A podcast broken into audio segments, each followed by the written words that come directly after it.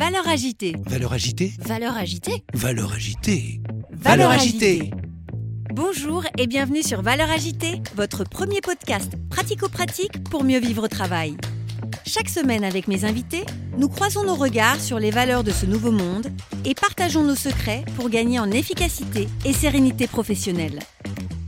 DG, DRH, manager, vous avez des enjeux de transformation ou tout simplement souhaitez être plus performant et plus épanoui dans votre vie professionnelle? Alors ce podcast est fait pour vous. Je suis Magali Auger, DRH et DG depuis 20 ans et coach professionnel certifié. Curieux d'en savoir plus? Demandez-moi en contact sur LinkedIn et rendez-vous sur vos plateformes préférées.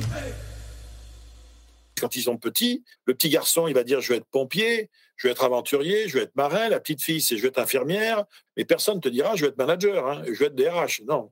Le monde de l'entreprise, si tu veux, n'est pas un monde qui, stimule énormément euh, aussi euh, l'imaginaire. Bonjour et bienvenue sur ce deuxième épisode de Valeurs agitées avec Philippe Gabillier. Philippe Gabillier, pour ceux qui ne le connaissent pas encore, il est auteur, conférencier et professeur à l'ESCP. Il a écrit notamment L'éloge de l'optimisme, l'éloge de l'audace et l'éloge de la chance.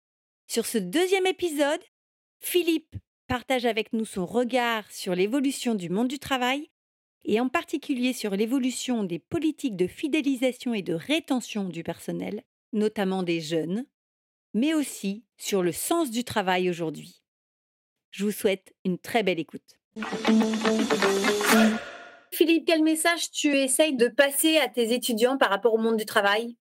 Il faut être très prudent là-dedans parce que il faut savoir à la fois faire preuve de sincérité, en tout cas par rapport à ce que je crois, sans pour autant, comme disait André Bergeron, désespérer Billancourt. Moi, j'ai l'intime conviction, en tant qu'observateur, de ce que je crois être la réalité, puis maintenant pas mal d'années, je pense que contrairement à tout ce que raconte un certain nombre de discours, un peu, euh, comme aurait dit ma grand-mère, cucul à praline, le monde du travail n'est pas un monde naturellement et fondamentalement bienveillant. Ça, je dirais, pour une raison d'ailleurs qui est assez simple, c'est que le monde des organisations privées et maintenant des organisations publiques ont une obligation non plus uniquement d'efficacité, c'est-à-dire d'atteindre de leurs résultats, mais les organisations maintenant ont une obligation d'efficience, c'est-à-dire euh, d'utilisation optimale de leurs ressources par rapport à un résultat qui doit être croissant, ce qui, en termes de ressources humaines, crée mécaniquement des risques de souffrance au travail. Voilà. C'est, factuel. C'est-à-dire que euh, les, hôpitaux sont ça a été un exemple qui a fait l'actualité pendant des mois et des mois.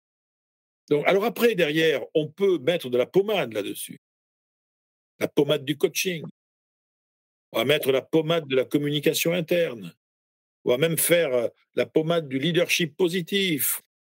Et puis, bon, on va essayer de se faire pardonner le mal qu'on fait aux gens en, maintenant leur employabilité. C'est mieux que rien. Mais voilà, globalement, il faut aussi pas s'étonner. Pourquoi est-ce qu'aujourd'hui, les millennials et la, queue de comète de la génération Y ont une espèce de rapport au travail qui est un poil euh, distancié, si tu veux, euh, en disant, bon, OK, il faut travailler parce qu'on est dans une société euh, où, pour avoir une place dans la société, euh, ben, il faut, avoir un job. Et si possible, payer à peu près correctement.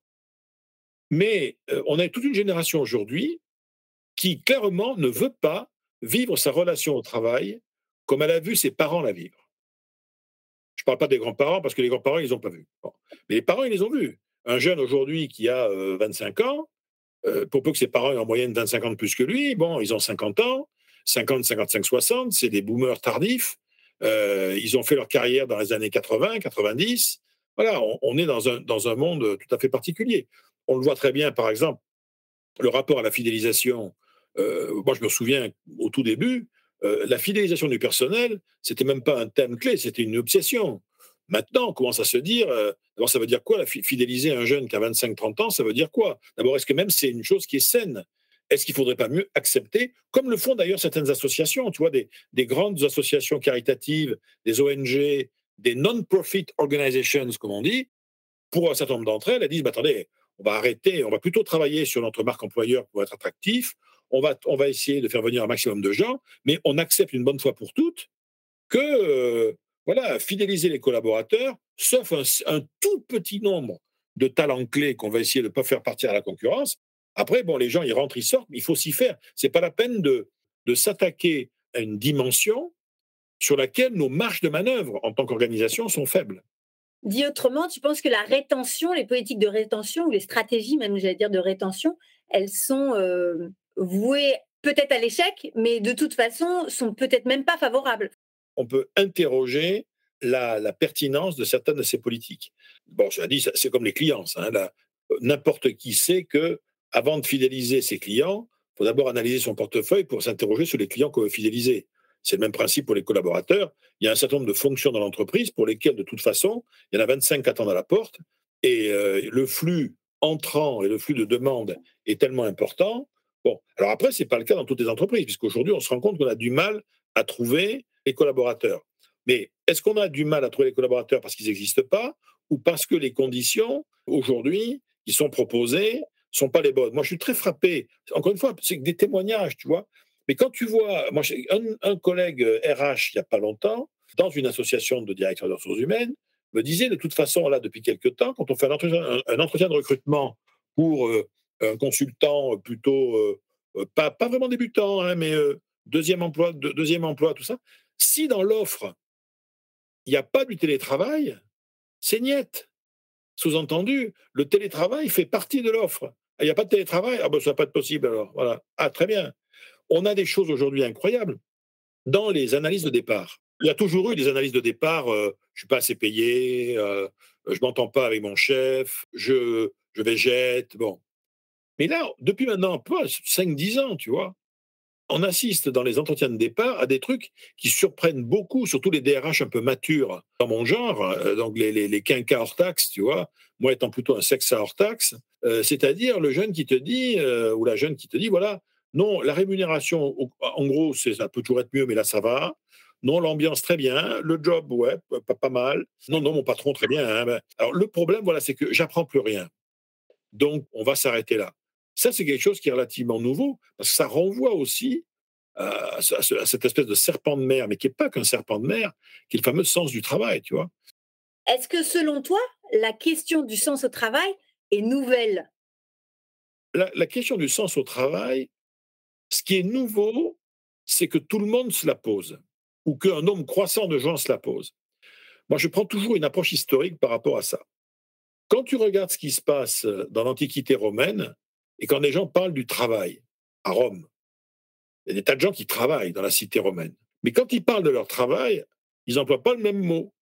Il y a ceux qui parlent de labor, il y a ceux qui parlent de ars, et ceux qui parlent de opus. Euh, labor, c'est vraiment le travail de force, quoi. C'est les paveurs, c'est du laborieux, c'est les portefaix, c'est tout ça. Ars, c'est le boulanger. Euh, ça peut être le maçon. C'est quelqu'un qui, je dirais, a un travail à lequel il, construit, et la nature même de son travail est liée aussi à un apprentissage, un truc comme ça. Puis après, tu vas avoir opus. Opus, c'est l'architecte.